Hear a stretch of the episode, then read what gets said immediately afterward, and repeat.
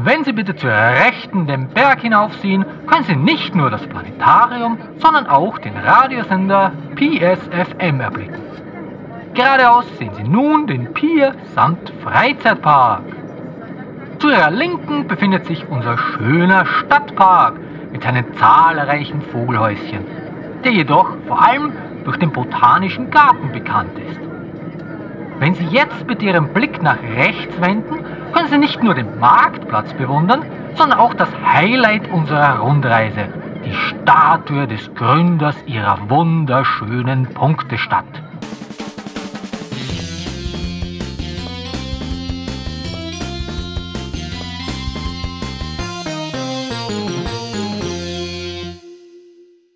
Hallo und herzlich willkommen zum Solo-Spieletreff. Hier sind wieder Martin und Roland. Willkommen zur Folge 40. Punktestadt. Ein kleines, feines Spiel, das wir euch heute vorstellen wollen. Ja, aber davor, so wie immer, was gibt es Neues? Was hast du Interessantes, lieber Roland?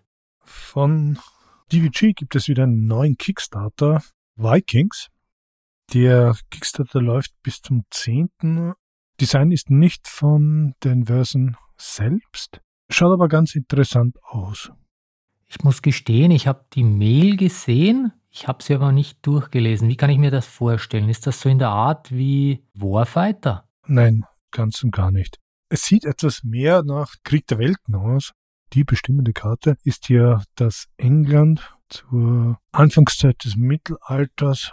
Ich habe es, muss ich gestehen, noch nicht genau durchgelesen ich war ja beim Kickstarter von General Lee dabei und da ist mir aufgefallen, dass eben dieser Kickstarter auch neu läuft. Okay, das heißt, es ist aber ein Brettspiel und kein Kartenspiel. Naja, beides. Du hast schon Karten, aber generell. Dann lass mich. Ja, ein Spielbrett. lass mich korrigieren, kein reines Kartenspiel. Genau. Und lass mich korrigieren, es ist Field Commanderly. Fast dasselbe. Sehr gut. Weiter, Martin, was hast du noch? Ja, der Second Sprint von Earthborn Rangers plus Erweiterungen Legacy of the Ancestors, das Vermächtnis der Vorfahren, Stewards of the Valley, die Hüter des Tals und Moments of the Past ist auf Gamefound gestartet. Aber hier Vorsicht, die deutsche Ausgabe ist bei der Gamefound-Kampagne nämlich nicht dabei. Die kommt dann voraussichtlich in ein paar Monaten zur Vorbestellung direkt bei Frosted Games. Also es soll auch alles auf Deutsch kommen, aber halt nicht über diese Gamefund-Kampagne. Das heißt, in dieser Gamefund-Kampagne ist nur die englische oder auch andere fremdsprachige Versionen? Nein, nur die englische. Und wenn wir hier schon bei den Crowdfunding-Sachen sind, The Other Side of the Hill ist jetzt der Late Pledge verfügbar. Die Kampagne ist erfolgreich durchgelaufen. Spanischer Publisher. Wer noch einsteigen mag, jetzt ist die letzte Gelegenheit dazu. Ja, wir haben übrigens über das Spiel gesprochen in Folge 38 über Essen. Ganz genau. Ich bin von Beginn an dabei. Mir hat einfach das Thema, das Setting und das Material angesprochen.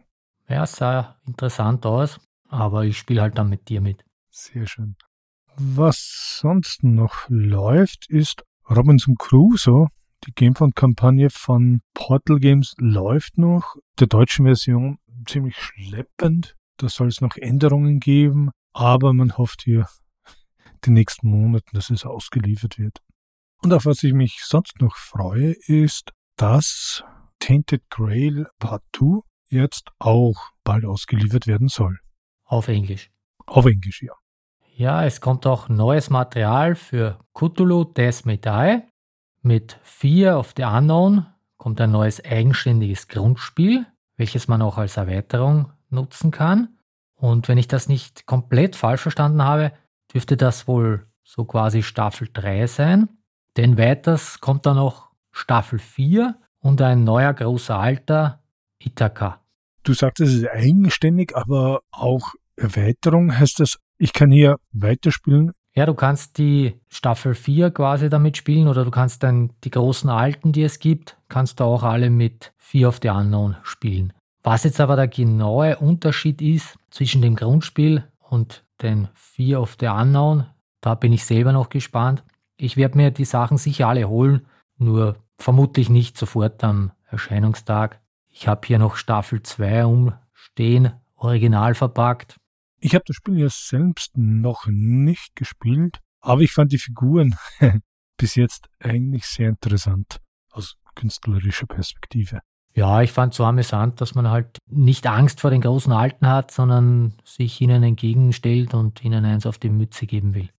Ja, da fällt mir ein, ich habe letztens erst wieder nachgesehen. Ich habe mir Lovecraft Country nicht mal fertig angesehen. Ich glaube, da habe ich nach fünf oder sechs Folgen leider Pause gemacht. War es so spannend oder ist irgendwas dazwischen gekommen? Eigentlich schon. Also vom Setting her war es eigentlich schon sehr interessant. Muss mal schauen, was das gibt und vielleicht kann ich dann auch berichten noch. Ja. So, und dann habe ich noch eine Sache aus der Spieleschmiede. Bis 15. Februar läuft noch die zweite Auflage von Undaunted Normandie von David Thompson und Trevor Benjamin. Ich warte ja noch immer auf Verstärkung bzw. Reinforcements oder dass auch Battle of Britain auf Deutsch kommt, obwohl das ja auch ein reines Zweispielerspiel ist. Ja, soweit ich das mitbekommen habe, ist es einfach nur der Nachdruck, weil es ausverkauft ist.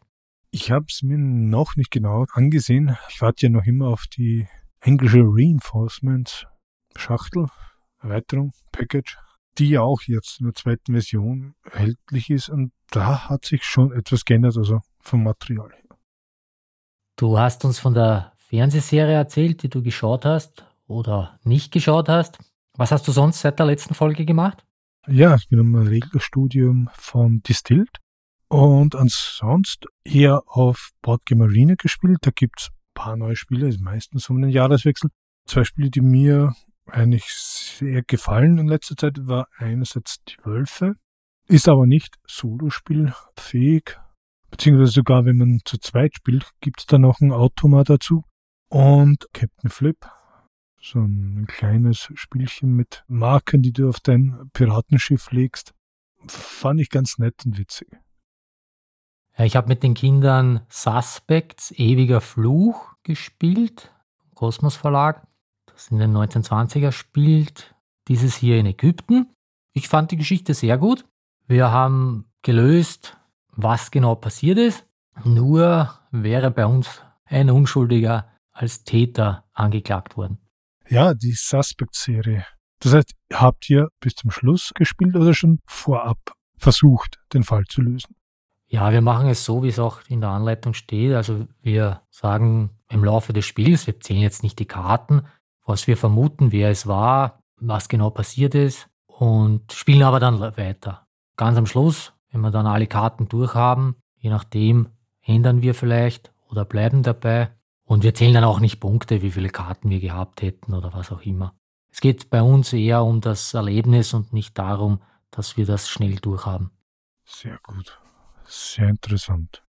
Das, was ich hier auch noch im Tisch liegen habe, war Cartaventura Oklahoma. Klingt vom historischen Hintergrund ganz interessant. Es geht hier um einen ehemaligen Sklaven um 1830 in Texas. Und bei dir noch ja, ich habe auch noch einen weiteren Krimi-Fall bzw. Krimi-Fälle gespielt. Micro Macro Crime City Showdown, also den vierten Teil. Mir fehlen da jetzt noch ein oder zwei Fälle. Das heißt, ich habe schon einiges gemacht. Hast du da die Karte für den vierten Teil Standalone aufgelegt oder das Riesenplakat? Nein, bei der Bonusbox war ich noch nicht. Ich habe jetzt nur den vierten Teil gespielt. Und was ist dein Resümee Wurde der Standard von 1, 2, 3, 4 so gehalten oder ein bisschen ausgelaugt oder wird es besser? Also meiner Meinung nach ist es eigentlich noch immer so gut, beziehungsweise es gefällt mir noch immer so gut wie bei den ersten drei Teilen. Lustigerweise hatte ich bei den einen oder anderen Fall, dass ich zu kompliziert gedacht habe. Ich spiele ja immer nur, dass ich die weiße Karte lese und erst ganz am Schluss dann die schwarzen durchgehe. Und da hatte ich auch mal, dass ich dann nachforschen wollte, wo ist das Opfer hergekommen? Was ist dann noch passiert? Wo sind alle hin? Aber da gab es nicht. Also das war für, für diesen Fall nicht vorgesehen zum Beispiel. Und habe dann auch hier lustigerweise halt, weiß ich nicht, wie viel Zeit dann noch verbracht mit dem Fall, die komplett unnötig war. Aber hat mich im Endeffekt dann auch nicht gestört. Oft denken wir einfach zu kompliziert. Kompliziert. Ich würde sagen, gehen wir weiter zu unserem heutigen Spiel. Punktestadt. Ein Spiel, das aus deinem Fundus stammt? Ich wollte mir das auf der Spielemesse mitnehmen, beziehungsweise habe es mir kurz nach der Spielemesse dann geholt. Nach dem Messespiel, genau. Ja. Ist ja von Skelly Games, aber dazu später mehr. Fangen wir, Martin, um was geht es? Erklär es mir. Ja, wie so oft geht es um Punkte. Das heißt, wir bauen eine Stadt mit Hilfe von Ressourcen, bauen wir verschiedene Gebäude, die uns dann Punkte bringen, beziehungsweise durch kleine Plättchen gibt es dann auch noch Punkte am Schluss. Wer die meisten hat, der gewinnt. Im Solo-Modus müssen wir mehr Punkte haben als der Bot. Wobei ja Stadtbauen vom Thema ja interessant ist, aber ich habe mir ein paar Bilder angesehen und es ist eigentlich nicht zu vergleichen mit City Skylines oder Machikoro, was ich gesehen habe. Nein, überhaupt nicht. Also Gebäude bauen, es ist eigentlich komplett Schnuppe, was da drauf steht. Es ist einfach eine Karte, die ich baue mit Hilfe von Ressourcen beziehungsweise von anderen Karten. Ob das jetzt ein Kiosk ist, weiß ich nicht. Der Park, das Rathaus, was auch immer, es ist eigentlich komplett egal. Beziehungsweise mein jüngerer Sohn, der hat sich die Bildchen immer schön angeschaut. Der wollte genau wissen, was er da baut. Ja, ist cool. Und hört es so auch interessant an. Was wir vielleicht noch dazu sagen sollten, ist ja, dass es quasi einen Vorgänger gab, der Punktesalat hieß. Ja, Punktesalat war jedoch nicht solo spielbar oder ist nicht solo spielbar. Aber hat sich so vom Spielprinzip etwas geändert? Ja, einiges. Aber dazu kommen wir noch. Gehen wir mal zu den Spielkomponenten. Bitte dann, sag uns, was gibt's in der Schachtel? Wir haben hier 165 Karten, 160 doppelseitige. Auf der einen Seite sind Ressourcen, auf der anderen die Gebäude. Dann haben wir vier Startkarten, die sogenannten Universalkarten. Das heißt, die haben alle fünf Ressourcen abgebildet. Und eine Spielerübersicht für den Spielaufbau. Du hast gesagt, fünf Ressourcen. Welche sind das?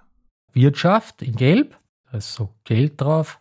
Energie, das sind so Blitze in Orange. Industrie, so hübsche Zahnräder. Ich würde sagen, das ist so rosa. Ein Blatt, die Umwelt. Und in Violett, so ein ja, Kopf, die Einwohner. Sehr schön. Das sind die Ressourcen, die die Karte bringt, aber werden die auch benötigt zum Ausspielen? Oder greife ich da jetzt vor?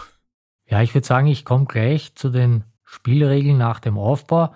Du benötigst diese Ressourcen, um die Gebäude bauen zu können. Sehr gut, dann sorry für das Reinkrätschen. Erklär es uns bitte. Oder mir. Kein Problem, ich nur ganz kurz. Ich habe sie vorher erwähnt, die Plättchen, die auch Punkte bringen. Da haben wir 24 Kartonplättchen. Davon sind 22 sogenannte Bürgerplättchen. Die geben dann am Schluss Punkte auf verschiedene Arten. Zum Beispiel auf einem steht nur jetzt 5 Punkte. Oder hier habe ich eines für jede permanente Wirtschaftsressource, also das Geld, gibt es zwei Punkte. Oder eine noch, hier zum Beispiel, für jeden permanenten Ressourcentyp, wo man drei oder mehr Gebäude hat, gibt es drei Punkte und so weiter. Die sind eigentlich sehr wichtig und auch sehr wertvoll, weil die bringen wirklich ordentlich Punkte. Dann haben wir noch zwei Marktbettchen. Die sind da, um sich zu merken, welche Kartenseite da lag, beziehungsweise welche dann hingelegt gehört. Im Solo-Modus ist das zum Anzeigen, welche Karten der Gegner dann nimmt. Kannst du noch schnell den Aufbau erklären? Für dich doch immer. Die Gebäude unterteilen sich in drei Stufen. Die haben da einen Punkt links unten, beziehungsweise zwei oder drei Punkte. Nach diesen Stufen werden halt die Karten in drei Stapel unterteilt. Jeder Stapel wird separat gemischt und getrennt nebeneinander gelegt. Das heißt, die Gebäudeseite nach unten, man sieht nur die Ressourcenseite. Und dann muss man je nach Spieleranzahl eine bestimmte Anzahl von Karten von jedem Stapel entfernen. Wenn man alleine spielt, sind das beim Stapel der Stufe 1 25 Karten, 26 bei Stufe 2 und 27 Karten bei Stufe 3, die hier entfernt werden. Aber zum Bauen ist es unerheblich, das heißt, ich kann Stufe 1, 2 und 3 gleich von Beginn auf verwenden. Es ist nicht so, dass ich zuerst in Stufe 1 baue und auf das Stufe 2 upgraden muss. Diese Stufen sind keine Upgrade-Stufen, sondern es sind einfach nur verschiedene Gebäude, die dann im 1er-Stapel weniger kosten, günstiger sind, weil die halt am Anfang kommen und je nachdem dann komplexer sind und dann auch teurer sind. Hm, verstehe schon. Erinnert mich wirklich an das Spiel, äh, das wir später erwähnen werden, das du vorher im Vorgespräch mit mir erwähnt hast. Ja, diese Karten, die wir entfernt haben, die kommen natürlich in die Schachtel zurück, die brauchen wir nicht mehr. Und dann legen wir, so wie ich jetzt gesagt habe, die drei Stapel übereinander. Stufe 3 natürlich ganz unten, dann Stufe 2 drauf, Stufe 1 ganz oben. Dabei immer die Gebäudeseite nach unten und die Ressourcenseite ist sichtbar. Das heißt, die sehen wir. Das ist der Nachziehstapel. Dann zieht man 16 Karten nacheinander vom Nachziehstapel und baut hier ein 4x4 Raster. Hierbei wichtig, die Ressourcenseite, die bleibt immer oben. Das heißt, wir drehen die Karten nicht um. Genau, das ist der sogenannte Markt. Wir fangen links oben an und bauen halt nach rechts unten. Dann mischen wir noch die Bürgerblättchen. Im Solo-Modus zieht man 10 davon und die legt man in einer Reihe nebeneinander. Das ist wichtig, weil der Gegner immer von links nach rechts dann zieht. Dann bekommst du eine Stadtkarte, ich habe die erwähnt, die Universalkarten. Ja, dann legt man noch die zwei Marktblättchen, eines oberhalb, ganz links, und eines auf der linken Seite neben der zweiten Karte von oben. Ich hoffe, das war jetzt verständlich. Das heißt, du hast jetzt also vier Bereiche oberhalb vom Markt und vier Bereiche links vom Markt. Wir sagten ja 16 Karten, 4x4 Raster mhm. und die Marktblättchen, eines oberhalb, ganz links, über der ersten Karte und eines links von der zweiten Karte von oben, zweite Spalte von oben quasi. Verstehe. Weil hier wandern dann die Plättchen nach rechts bzw. nach unten nach jeder Runde. Da gibt es auch so einen kleinen Regelfehler in der Anleitung bzw. in der deutschen Anleitung. Können auch zu den Plättchen Botplättchen sagen, um das einfacher zu erklären. Aber das sage ich dann nachher noch, was da der Fehler ist den ich eigentlich gelesen habe auf BGG, beziehungsweise hier wurde es erwähnt, dass auf zahlreichen YouTube-Kanälen das auch falsch erklärt wurde. Weil anscheinend auch das Bild in der englischen Anleitung das nicht sehr deutlich erklärt, beziehungsweise könnte man es falsch interpretieren. Sehr schade, aber wie du sagst, wir werden es am Schluss noch genau erklären und auch auf die Errata hin verlinken.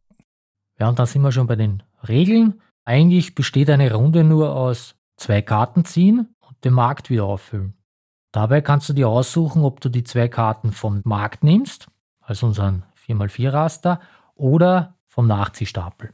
Was macht es für einen Unterschied? Wenn du die Karten vom Markt nimmst, müssen die nebeneinander liegen, also nicht diagonal. Da kannst du dir natürlich aussuchen, welche zwei du nimmst. Das ist, glaube ich, vielleicht wichtig, ähm, eben, dass man zwei nimmt. Und wenn du die zwei Karten vom Nachziehstapel nimmst, das ist natürlich nur die oberste. Du musst aber die zweite auch nehmen. Das heißt, du kannst ja nicht aussuchen, ich nehme eine vom Nachziehstapel und eine zweite vom Markt, sondern wenn beide entweder Markt oder Nachziehstapel. Und der größere Unterschied ist hier aber natürlich dann, dass du nur vom Markt Gebäude bauen kannst. Das heißt, am Nachziehstapel, da sind nur Ressourcen. Ah, okay. Ich erkläre das noch ein wenig besser hier. Ja, wir haben ja den Markt aus den 4x4 Karten gebildet. Und hier sehen wir ganz am Anfang nur die Ressourcenseiten. Aber sobald Karten vom Markt genommen werden oder wurden, wird der Markt dann ja wieder aufgefüllt. Immer von links oben nach rechts unten. Und dabei wird dann die folgende Karte auf die jeweilige andere Seite umgedreht.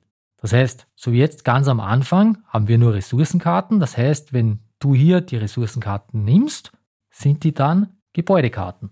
Nachher dann natürlich wieder umgekehrt. Wenn die Gebäude nimmst, werden sie wieder zu Ressourcenkarten dann. Weil ich sie umdrehe. Richtig. Wir haben ja gesagt, wir wollen hier Punkte machen. Das ist das Ziel des Spiels, die meisten Punkte zu haben. Also müssen wir Gebäude bauen. Deswegen heißt sie auch Punktestadt. Punktestadt, genau. Denn durch Ressourcen hast du am Schluss keine Punkte. Die bringen null Punkte. Die helfen dir nur, um die Stadt zu bauen. Wir haben schon gesagt, fünf verschiedene Ressourcen. Ich möchte sie jetzt nicht nochmal aufzählen. Wir danken. Bitteschön. Und wenn man hier die Gebäudekarten ansieht, sind da im unteren Bereich Ressourcen abgebildet. Die benötigt man, um das Gebäude zu bauen. Je nach Karte sind das zum Beispiel bei den einfachen Gebäuden, hier zum Beispiel einmal Industrie, einmal Wirtschaft, um den Spielplatz zu bauen, oder einmal Umwelt, einmal Energie, um den Marktstand zu bauen. Und wie wir schon sagten, bezahlen kann man mit seinen Handkarten, mit einer der Karten, die man in diesem Zug zieht. Diese muss natürlich direkt neben dem Gebäude liegen, das man bauen will. Das ist, kann man so vorstellen, wir fangen an mit kleineren Gebäuden, die bringen uns wieder mehr Rohstoffe und können dann größere Gebäude bauen. Oder teurere Gebäude bauen. Verbesserte Gebäude ist jetzt etwas hochgegriffen. Aber deine zweite Aussage, die trifft es genau. Eigentlich werden die Gebäude einfach nur teurer, da du im Laufe des Spiels mit dem Bau von Gebäuden immer mehr permanente Ressourcen erhältst bzw. erhalten kannst. Dies wird dann so ausgeglichen. Ansonsten wären ja die Gebäude dann viel zu einfach zu bauen. Nebenbei erwähnt, die Ressourcenseite verbessert sich auf Stufe 2. Da gibt es dann zwei Ressourcen und nicht nur eine. Die permanenten Ressourcen.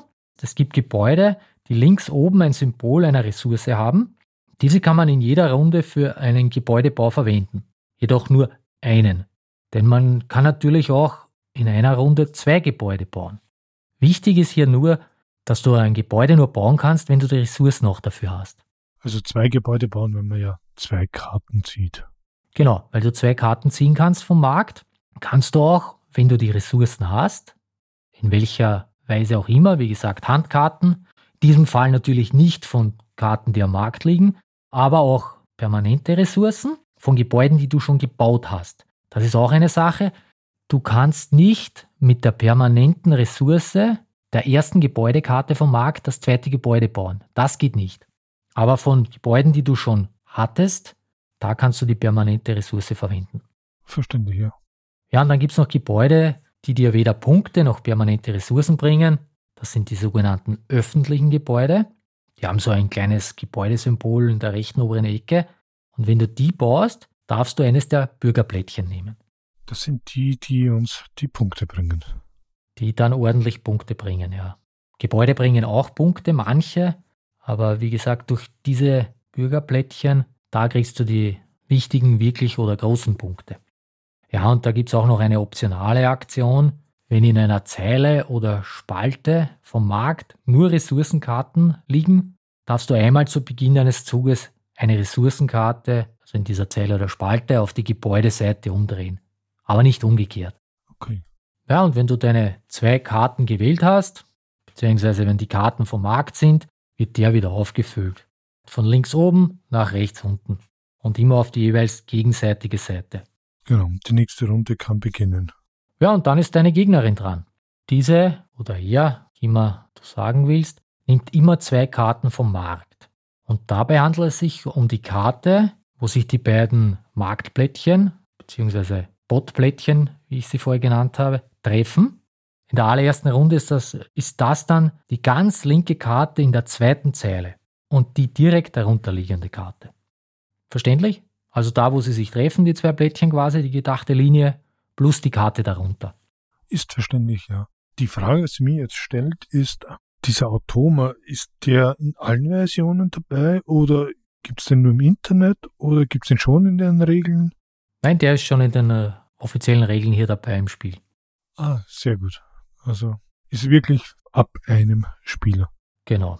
Solo-Spiele-Treff approved. Ja, und der unterteilt sich dann noch in drei Schwierigkeitsgrade, werde ich dann kurz erwähnen noch.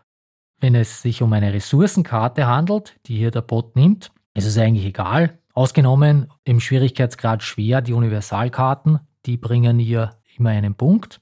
Ist es eine Gebäudekarte, baut er sie, dieses Gebäude, braucht aber keine Ressourcen dafür, bekommt dann am Ende die aufgedruckten Punkte beziehungsweise Punkte für die abgebildete permanente Ressource. Okay. Das heißt, mein Ziel ist es, den Atoma punktemäßig zu übertreffen. Genau. Das heißt, du schaust, dass er reine Ressourcenkarten bekommt, die, wenn du schwer spielen willst, am besten keine Universalkarten sind. Wenn er Gebäude baut, beziehungsweise bauen kann, schaust du auch, dass es welche sind, die keine Punkte haben, wenig Punkte haben. Und dann haben wir gesagt, es gibt ja auch die öffentlichen Gebäude. Wenn sie so eines baut, dann nimmt sie das am weitesten links liegende Bürgerplättchen. Dabei ist es aber dann egal, was darauf abgebildet ist. Die Gegnerin bekommt je nach Schwierigkeitsgrad drei, fünf oder sieben Punkte je Plättchen. Ich verstehe. Das heißt, im Zwei-Spieler-Spiel würde ich genauso auch schauen, dass ich da dem Mitspieler oder Gegner die Karten oder die Auswahl eben genauso eininne, wie ich es gegen einen Automa machen würde. Beim Automa hast du halt den Vorteil, dass du weißt, welche Karten wird sie dann in den nächsten Runden nehmen. Das du ja beim Gegner nicht hast. Gut, aber das klingt eigentlich recht interessant. Ja, und dann wird auch hier der Markt wieder aufgefüllt, jeweils immer auf die andere Seite, was es vorher war. Und dann wandert bzw. wandern die Marktplättchen bzw. Botplättchen eine Karte weiter. Und hier haben wir jetzt den erwähnten Fehler in der deutschen Anleitung. Ich zitiere hier mal. Der Markt wird aufgefüllt, bevor die beiden Marktplättchen weiter wandern. Dabei ist die Zugrichtung stets von links nach rechts sowie von oben nach unten. Gelangt der obere Marker dabei auf die Spalte ganz rechts, zieht er im nächsten Zug auf die Spalte ganz links. Gleiches gilt für den Marker der Zeilen. Gelangt er auf die unterste Zeile, so zieht er im nächsten Schritt auf die oberste Zeile. Ja, und hier, das liest sich natürlich so, als würde das oberste Blättchen in jeder Runde eine Karte weiter nach rechts ziehen und das linke eine Karte nach unten. Genau. Das ist aber nicht so. Skelly Games hat das auch auf ihrer Homepage, auf der Punktestadtseite unter Updates berichtigt. Denn richtig ist, dass das obere Blättchen jede Runde nach rechts zieht und wenn es über die vierte Karte hinauszieht, wird es wieder über die ganz links liegende, sprich die erste Karte gelegt. Das ist ja noch verständlich. Nur, wenn das passiert, wandert das Blättchen auf der linken Seite eine Karte nach unten, beziehungsweise dann natürlich nach der vierten Karte wieder ganz nach oben. Nach oben, genau. Ja, das heißt, das linke Blättchen wandert nur nach unten, wenn das obere Blättchen über die vier hinaus wandern würde. Sprich nicht jede Runde, sondern nur nach, nach der vierten Runde, hätte ich gesagt. Ne? Mhm. Ist jetzt, sage ich mal, nicht so ärgerlich. Natürlich ärgert es einen, wenn da in der Anleitung was Falsches steht. Aber heutzutage, wo man halt im Internet das Gott sei Dank alles finden kann und Skellig Games das wenigstens auch auf der Homepage hier anzeigt. Und man vom Solo-Spiele-Treff auch informiert wird. Genau. Ich habe es am Anfang natürlich auch so gespielt, wie es in der Anleitung steht, dass es immer nach unten wandert. Aber ich war Gott sei Dank so schlau und habe auch zur Vorbereitung auf diese Folge hier auch gesucht nach verschiedenen Updates und Errata und das sofort gefunden. Sehr gut gemacht. Nein, es ändert schon etwas im Spiel, da gebe ich dir recht. Ja, das Bild, was in der Anleitung ist, das ist anscheinend aus der englischen wie hier auf BGG steht und da wurde das auch schon so interpretiert oder könnte so werden. Deshalb wohl auch der Fehler von vielen englischsprachigen YouTubern. Gut, so Martin, das war jetzt der Spielablauf. Aber wann oder wie endet jetzt so eine Partie? Sobald der Markt nicht mehr aufgefüllt werden kann, weil der Nachziehstapel leer ist. Okay, gibt's nichts mehr, Ende. Das heißt, wenn der Stapel leer ist, dann spielst du noch die Runde, aber dann ist es aus, weil du ihn nicht mehr den Markt nicht mehr auffüllen kannst. Wäre der Automa nochmal dran? Genau. Also es machen beide gleich viele Züge. Ah, okay. Verstehe. Und dann werden die Punkte gezählt. Du bekommst die Punkte, die auf den Gebäudekarten stehen, plus was du durch die Bürgerplättchen erhältst. Und die Gegnerin bekommt Punkte, die auf den Gebäudekarten sind, Punkte für permanente Ressourcen, Punkte für Bürgerplättchen und im Schwierigkeitsgrad schwer Punkte noch für Universalressourcenkarten. Ich habe da bei meinen Spielen das eigentlich so gemacht, dass ich mir auch die anderen zwei Schwierigkeitsgrade in den Kommentaren bei BoardGameStat eingetragen habe, wie viele Punkte da der Gegner hätte. Merkt man den Unterschied? Also, du sagst wirklich, okay, ich spiele, ich kenne es, ich gehe jetzt auf Level 2 oder so. Wird es dann schon spürbar knackiger oder ist einfach nur aufgesetzt? Nein, also schwer ist schon dann nicht ohne. Denn hier bekommst du ein, drei oder sechs Punkte für ein, zwei oder drei plus verschiedene permanente Ressourcen und sieben Punkte pro Bürgerblättchen. Und den einen Punkt dann noch je Universal-Ressourcenkarte. Und bei Easy hast du ja nur drei Punkte für Bürgerblättchen und es gibt da nur einen Punkt pro permanenter Ressource. Interessant. Das ist dann natürlich schon ein großer Unterschied. Natürlich, sicher. Macht Lust, dass ich es auch mal probiere. Muss man mal anspielen, wenn ich das nächste Mal bei dir bin. Ja, kann ich dir mitgeben. Wahrscheinlich wird es dann jetzt nach Amerika mitkommen. Ja, genau. Du bist ja wieder Wirtschaftsflüchtling. Naja, Sportflüchtling. der Freund, mit dem ich drüben bin, mit dem habe ich das letztens gespielt und der hat gemeint, das muss ich unbedingt einpacken.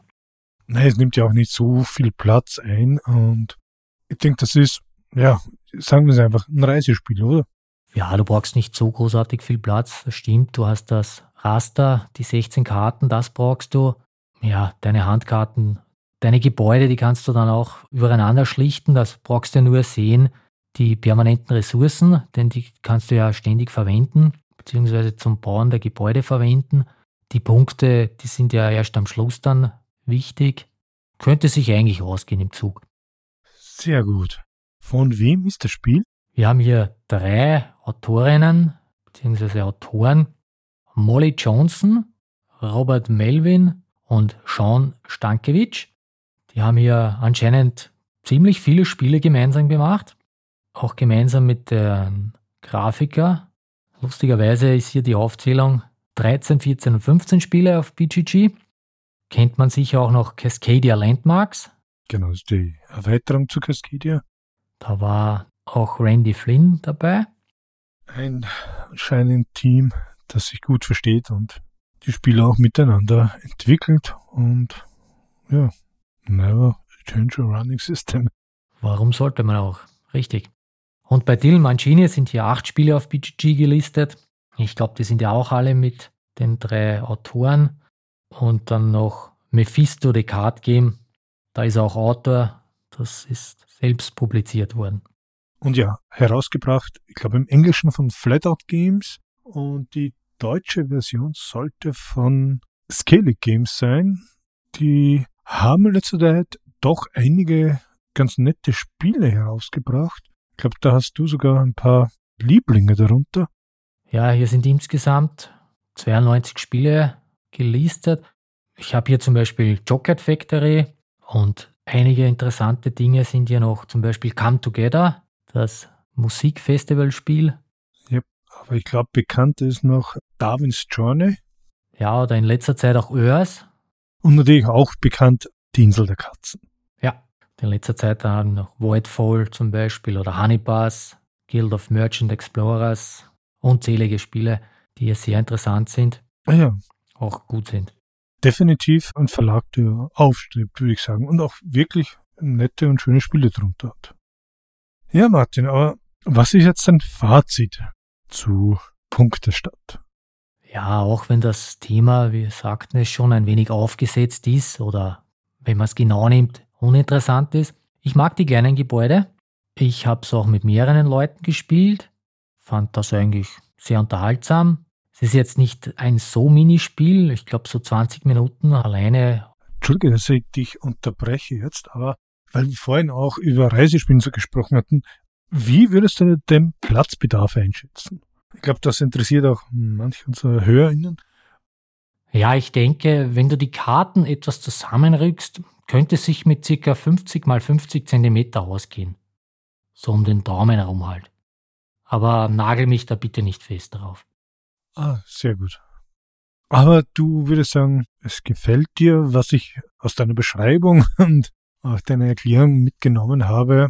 Du sagst selbst, dass du es weiter mit den Freunden spielst. Und da wäre noch eine letzte Frage von mir. Eben, du hast es ja schon zu zweit, vielleicht auch zu dritt gespielt. Wie würdest du es einschätzen, solo und zu zweit? Also, ist ein super Solo-Spiel oder sagst du, na, zu zweit ist besser? Eine gute Frage. Ja, im Solo-Modus, obwohl man ja hier voraussehen kann, welche Karten die Gegnerin in der nächsten Runde dann nach dir nimmt, ist das gar nicht so einfach. Denn oft hast du zum Beispiel die benötigten Ressourcen nicht, um die Gebäude zu nehmen, damit sie dann wieder umgedreht werden auf eine Ressource und ja keine Punkte macht. Oder wenn du versuchst, dass er jetzt zum Beispiel dieses öffentliche Gebäude nicht bauen kann, damit er keine Bürgerplättchen bekommt. Beim Mehrspieler ist es natürlich dann so, dass du überhaupt nicht beeinflussen kannst, welche Karten dein Mitspieler Gegner nimmt. Also ich spiele eigentlich beides gerne. Ich würde das jetzt gar nicht differenzieren, dass ich das lieber mag als das. Das finde ich ist ja die perfekte Antwort. Also Spielen, die im Solo-Modus genauso viel Spaß machen wie zu zweit, finde ich optimal. Das sagt ja aus, dass der Solo-Modus wirklich gelungen ist und dass er wirklich ein gutes Solospieler ist. Ja, man darf hier natürlich jetzt nicht irgendwelche tiefgreifenden Elemente erwarten oder die Regeln sind schnell erklärt, sind einfach. Das ist auch ein Vorteil. Das heißt, wenn du mit jemandem spielst, der jetzt nicht der Hardcore-Zocker ist und die Dungeon Crawler braucht, ein schönes, feines, kleines Spiel. Genau. Und damit kommen wir zu den Alternativen. Mich hat es an ein bestimmtes Spiel die ganze Zeit schon erinnert. Und ich sehe gerade, deine Alternative ist. Ja, auf BGG wurde oft Splendor genannt, das jedoch nicht solo spielbar ist. Ja, meines Wissens nicht. Und es erinnert wirklich sehr daran. Es gibt Ressourcen bei Splendor, in dem Fall auch fünf verschiedene in Farben und man kann Karten kaufen, gibt es auch in drei Stufen und die bringen dir wieder quasi fixe Ressourcen, die du dazu nehmen kannst, um wieder andere Plättchen zu kaufen. Gibt da schon, ja, wirklich Parallelen. Und du hast es ja auch am Anfang angesprochen, der Vorgänger war Punktesalat. Genau. Was ist da anders? Was ist gleich? Gleich ist, dass doppelseitige Karten sind. Was ist anders? Bei Punktesalat ist es ja so, dass du hier die Punktekarten vom Stapel nimmst und versuchst, diese mit deinen Ressourcen zu erfüllen. Und dann gibt es am Schluss dann die Punkte dafür. Bei Punktestadt ist es so, dass du hier im laufenden Spiel Gebäude baust und mit Hilfe der Gebäude dann andere Gebäude noch bauen kannst. Das bedeutet für mich, dass das Prinzip zwar gleich ist, aber dennoch anders oder weiterentwickelt, sodass auch für Besitzer von Punktesalat der Kauf von Punktestadt interessant ist oder empfehlenswert ist. Und für Solospieler auf alle Fälle, denn Punktesalat ist nicht solospielbar. Stimmt, genau. Ja, ich hoffe, wir konnten das Spiel bzw. die Regeln gut erklären, haben euch Lust auf das Spiel gemacht. Schreibt uns eure Meinung, teilt sie uns mit. Habt ihr Punktestadt schon gespielt? Oder wenn ihr es jetzt nach dieser Folge spielen wollt, wie ist eure Meinung dazu? Entweder auf unseren Tweet auf BGG, dem Solospiele-Treff-Tweet, oder per Mail unter podcast at solospieletreff.at. Oder, ich sag's auch dieses Mal, schreibt auf Twitter unter solospieletreff. Ganz richtig. Ja, dann würde ich sagen, das war's wieder für die heutige Folge. Ich hoffe, du hattest Spaß. Ich danke dir, Martin, für die Erklärung. Ich hatte bis jetzt Punkte statt nicht am Radar, aber ich kann mir jetzt gut etwas vorstellen mit deiner Erklärung und würde mich echt freuen, einmal hier eine oder zwei Partien zu spielen. Ich hoffe, unseren ZuhörerInnen geht es genauso. Ja, dann wünsche ich noch einen schönen Tag. Wir hören uns wieder in Kürze. Hoffentlich. Bis dann. Tschüss.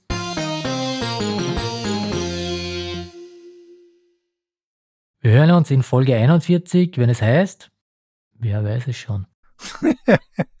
Bis zum nächsten Mal. Diddle, diddle, diddle, diddle.